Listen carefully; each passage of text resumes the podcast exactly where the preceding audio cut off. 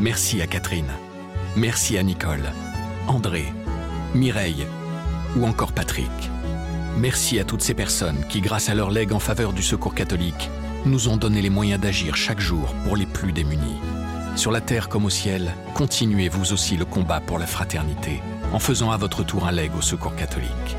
Demandez votre brochure leg auprès de Corinne en appelant le 0805 212 213 ou sur leg.secours-catholique.org.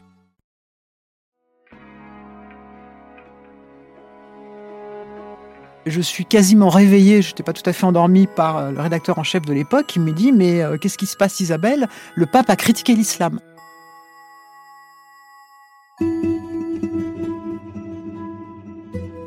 Pour la première fois de son histoire, l'Église s'apprête à dire un dernier adieu non pas à un pape, mais à un pape émérite, Benoît XVI. Élu au pontificat en 2005, le théologien allemand avait surpris le monde entier en y renonçant librement huit ans plus tard.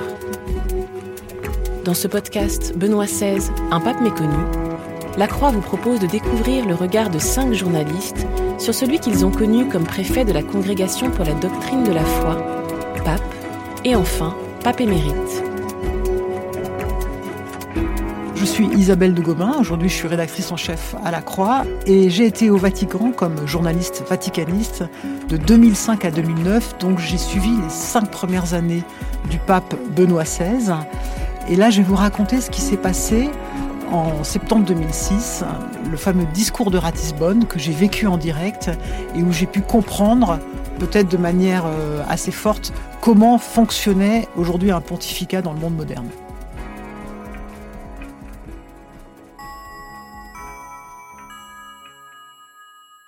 Qui est étonnant, c'est que Ratisbonne, c'est une petite ville de Bavière, et on était le 12 septembre 2006. Le pape Benoît XVI venait en visite en Allemagne, et il visitait notamment sa Bavière. Pour lui, c'était quelque chose de très important. Et ce discours, eh ben, il s'est très bien passé. Et, quand on sait ce qui s'est produit après, ce que ça a eu comme conséquence, c'est peut-être ce paradoxe-là qui, est, le plus étonnant. Moi, j'étais dans l'amphi principal euh, de l'université de Ratisbonne, là où Benoît XVI a dit son discours, et il l'a dit devant un parterre de professeurs allemands qui étaient ravis de l'entendre. Et c'était un discours de très haute tenue sur la foi et la raison. Et la dernière phrase qu'il a dit, ça, ça m'est resté. La dernière phrase de ce discours, dans ce grand logos, dans cette amplitude de la raison, nous invitons nos interlocuteurs au dialogue des cultures. La retrouver nous-mêmes toujours à nouveau est la grande tâche de l'université.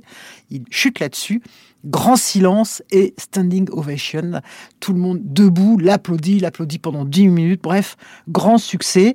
C'est vrai que ce pape est un théologien et qu'il a été théologien à Ratisbonne et qu'en plus il a parlé du rapport entre foi et raison qui est vraiment son sujet de prédilection. Donc il était vraiment chez lui, vraiment à l'aise. Et après le discours, bah, tout le monde est parti, il faisait beau, un beau, soleil de, fin d'été. Tous les, professeurs qui l'écoutaient sortent par petits groupes, ils discutent de Kant, de Arnaque, de, des racines grecques, enfin tout le monde parlait du grand succès. Et nous, comme journalistes, on avait rarement vu le pape aussi heureux parce que effectivement, ça faisait un an que Benoît XVI était euh, voilà sur le trône de Pierre, hein, successeur de Jean-Paul II, et, souvent on, avait le sentiment que, c'était lourd pour lui d'être pape. C'était une charge qui était très lourde à porter. Et là, voilà, il est à Ratisbonne, il est heureux, il a un grand sourire, il rayonne. Et il y a même le Süddeutsche Zeitung, hein, qui est un journal allemand, qui a titré "Le pape veut-il rester à Ratisbonne". Donc vraiment grand succès de ce voyage.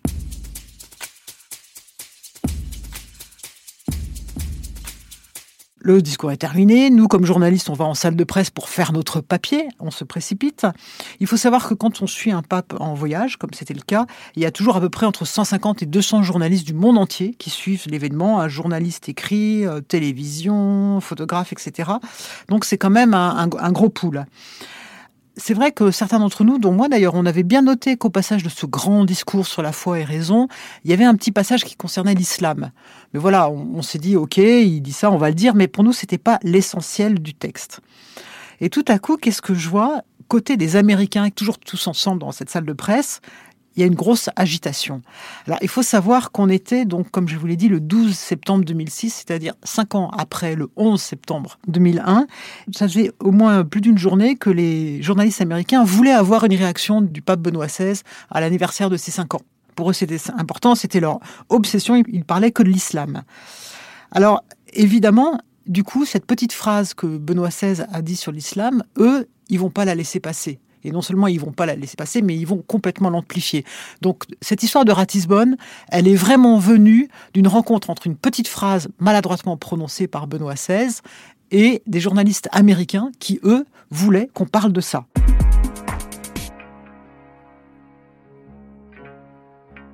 Alors, c'est quoi cette phrase? C'est important de le savoir. Hein. C'est pas une phrase de Benoît XVI, c'est une citation. Hein. Il va citer, pour expliquer tout son, tout son raisonnement, il va citer l'empereur byzantin Manuel II Paléologue, que absolument personne ne connaissait, qui est un empereur qui a vécu au début XIVe euh, siècle et qui parle de l'islam avec un interlocuteur à propos de la foi et de la raison. En fait, cette phrase, ce n'est qu'une parenthèse dans le discours de Ratzinger. C'est ça qui est qui est quand même assez incroyable. On peut se demander pourquoi il l'a mis, sans doute par coquetterie d'universitaire, parce que franchement, elle n'est pas indispensable à son raisonnement. Alors, voilà, qu'est-ce que dit cet empereur cité par Benoît XVI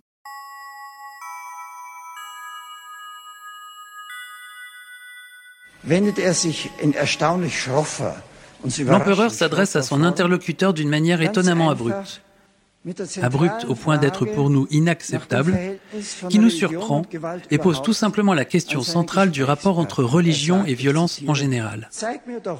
Il dit, Montre-moi ce que Mahomet a apporté de nouveau, et tu ne trouveras que du mauvais et de l'inhumain comme ceci, qu'il a prescrit de répandre par l'épée la foi qu'il prêchait.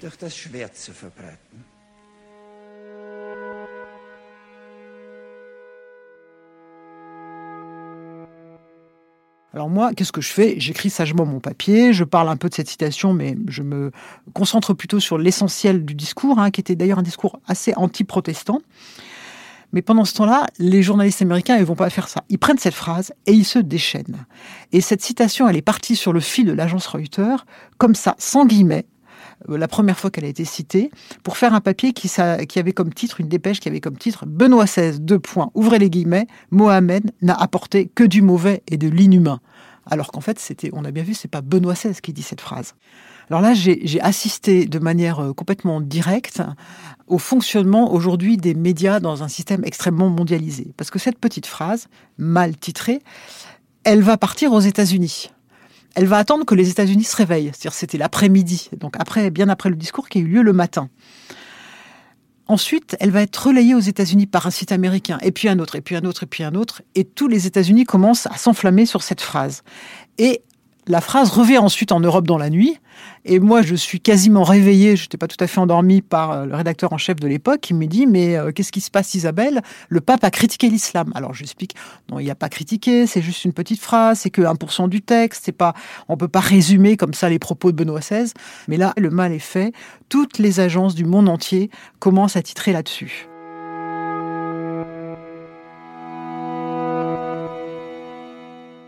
C'est un peu comme une boule de neige pour moi. C'est l'image que j'aime bien utiliser. C'est-à-dire que cette petite citation, qui était au début une petite euh, boule de neige, est devenue une grosse boule de neige. Elle a rebondi à chaque fois. Elle s'est amplifiée. Elle devient une avalanche. Et puis finalement, elle va être une déflagration qui va tout emporter sur son passage. Alors évidemment, c'était maladroit cette phrase. Je dirais volontiers qu'un pape ne devrait pas dire ça, pour reprendre le, titre d'un livre célèbre par rapport à François Hollande. C'est vrai qu'un pape, il peut pas se permettre la, moindre maladresse, surtout sur un sujet aussi inflammable que l'islam. Il risque toujours d'être amplifié, instrumentalisé par tous ceux qui, dans le monde musulman, ont intérêt à, à diaboliser l'Occident. Il n'aurait pas dû dire ça. Mais encore une fois, c'est vraiment une citation et c'est vraiment pas l'essentiel de ce qu'il a dit.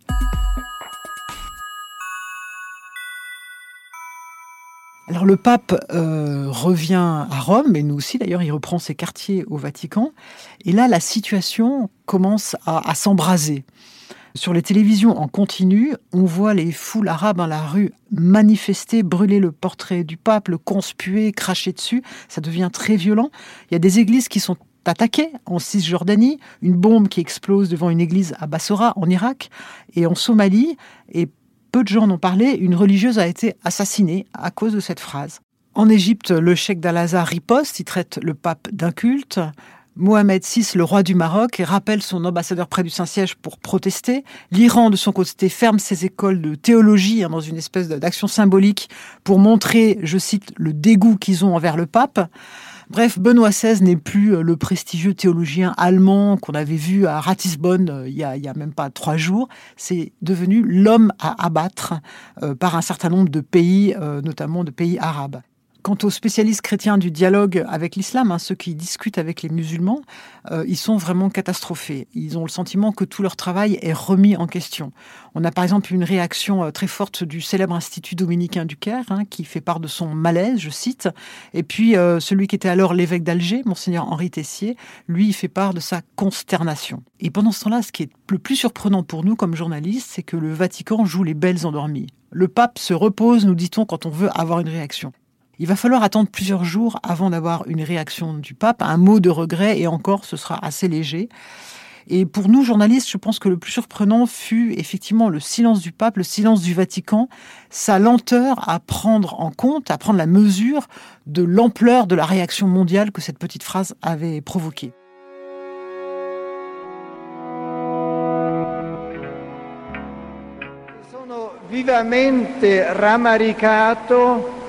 Je suis vivement attristé par les réactions suscitées par un bref passage de mon discours à l'université de Ratisbonne, considéré comme offensant pour la sensibilité des croyants musulmans, alors qu'il s'agissait d'une citation d'un texte médiéval qui n'exprime en aucune manière ma pensée personnelle.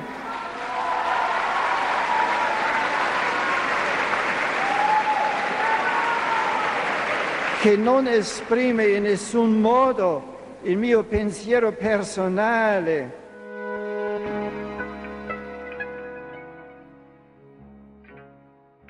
Alors aujourd'hui encore, c'est difficile de savoir vraiment ce qui s'est passé, pourquoi le pape a dit cette phrase, pourquoi il a ajouté ce passage dans son discours? Est-ce qu'il voulait remettre en cause les relations nouées quand même par son prédécesseur, par Jean-Paul II avec les musulmans? C'est vrai que Benoît XVI était assez méfiant à l'encontre du dialogue interreligieux, mais moi je pense qu'il n'y se serait pas pris ainsi. Il y a eu aussi une forme de manipulation hein, du côté américain par un camp conservateur qui cherchait à alimenter la fameuse guerre de civilisation dont on parlait beaucoup à l'époque. Et aussi par des musulmans extrémistes qui sont toujours très heureux de pouvoir mobiliser la, rue arabe contre un, un ennemi commun. Je pense que du côté de Benoît XVI, le plus probable, c'est qu'il n'avait pas encore compris, alors que comme pape, il ne pouvait plus s'exprimer sans peser ses mots, sans faire relire ses discours. D'ailleurs, il va le dire deux ans plus tard. Il va dire Dans ma leçon de Ratisbonne, et je cite, J'ai bien sûr parlé en tant que pape, mais j'ai surtout parlé en qualité d'ancien professeur de cette université qui fut la mienne, en cherchant à relier souvenirs et actualité. Il a plus parlé comme professeur que comme pape, et le problème, c'est qu'il était pape de ce point de vue-là, les dégâts ils sont considérables. Ratisbonne a quand même très durablement marqué ce pontificat. Euh, puisque jamais, malgré tous les efforts qu'a fait Benoît XVI, il a visité une mosquée à Istanbul, il a fait une lettre aux théologiens musulmans, jamais il n'est arrivé à rétablir un lien de confiance avec les musulmans, qui est quand même la seconde grande religion du monde.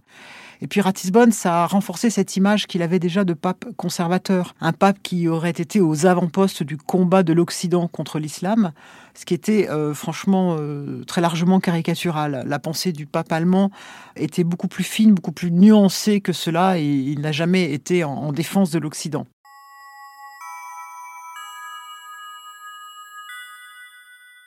Quant à moi, comme journaliste, euh, Vatican, je n'étais là que depuis un an et, c'est vrai qu'avec Ratisbonne, j'ai compris pas mal de choses.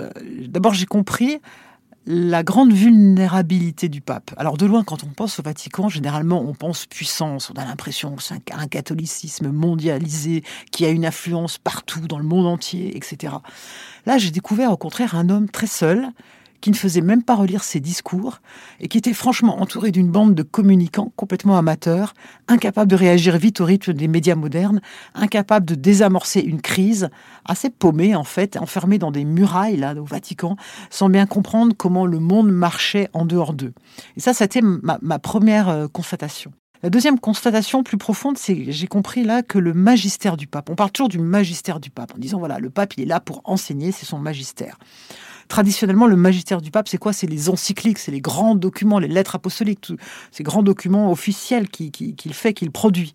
Au XXIe siècle, le magistère du pape, c'est pas ça. Parce que ces documents, personne ne les lit vraiment. Et on va dire que le, le pape imprime plus sur son époque parce qu'il peut le dire, un peu au débeauté, à l'improviste devant la presse, euh, ces phrases qui sont simplifiées, reprises très rapidement. Et comme on est dans un monde où on sait bien que c'est le règne de la petite phrase polémique qui fait immédiatement le tour de la planète via les agences de presse, la magie de l'information en continu, effectivement, c'est comme ça qu'un pape marque. Et de ce fait, c'est vrai qu'on voit bien, c'est pareil pour les politiques, hein. un homme public doit beaucoup maîtriser sa parole, doit beaucoup se méfier de ces petites phrases qui peuvent sortir. C'est encore pire pour un pape, parce qu'évidemment, il est su par la presse du monde entier. Alors le problème avec Benoît XVI, c'est que c'est pas un homme de, de, la parole spontanée, de la petite phrase qui marque. Hein. C'est pas le, pape François qui va dire qui suis-je pour juger dans l'avion et qui est une phrase qui a beaucoup marqué son pontificat. Non, Benoît XVI, quand il veut développer sa pensée, il le fait longuement, il le fait à l'écrit, avec des raisonnements très complexes, très rigoureux, que moi, pour ma part, j'appréciais beaucoup. J'ai toujours trouvé très riche, très, intéressant. Mais alors, euh, au niveau de l'expression orale et d'une expression orale improvisée, c'est vraiment un pape qui était catastrophique. Hein. Il était d'une rare maladresse. Il maîtrisait très mal l'exercice. Il a mis du temps à comprendre que tout pouvait être pris contre lui, qu'il fallait qu'il se méfie. Le pontificat de Benoît XVI va, être parsemé de gaffes que les médias se feront toujours un, certain plaisir à, relayer, à amplifier et même à guetter. Du coup, c'est un peu le début de, ma réflexion. Hein. J'ai écrit un livre qui s'appelle euh, Benoît XVI, pape incompris. Alors, est-ce que Benoît XVI est vraiment incompris? En tout cas, c'est pas un pape qui était fait pour cette époque-là.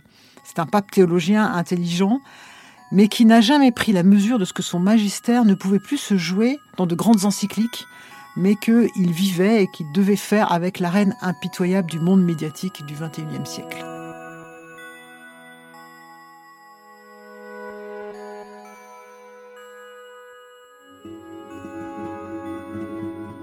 Vous venez d'écouter un épisode du podcast Benoît XVI, Un pape méconnu. Si vous avez aimé ce podcast et que les sujets qui ont trait aux religions vous intéressent, nous vous invitons à découvrir un autre podcast de la Croix, Place des religions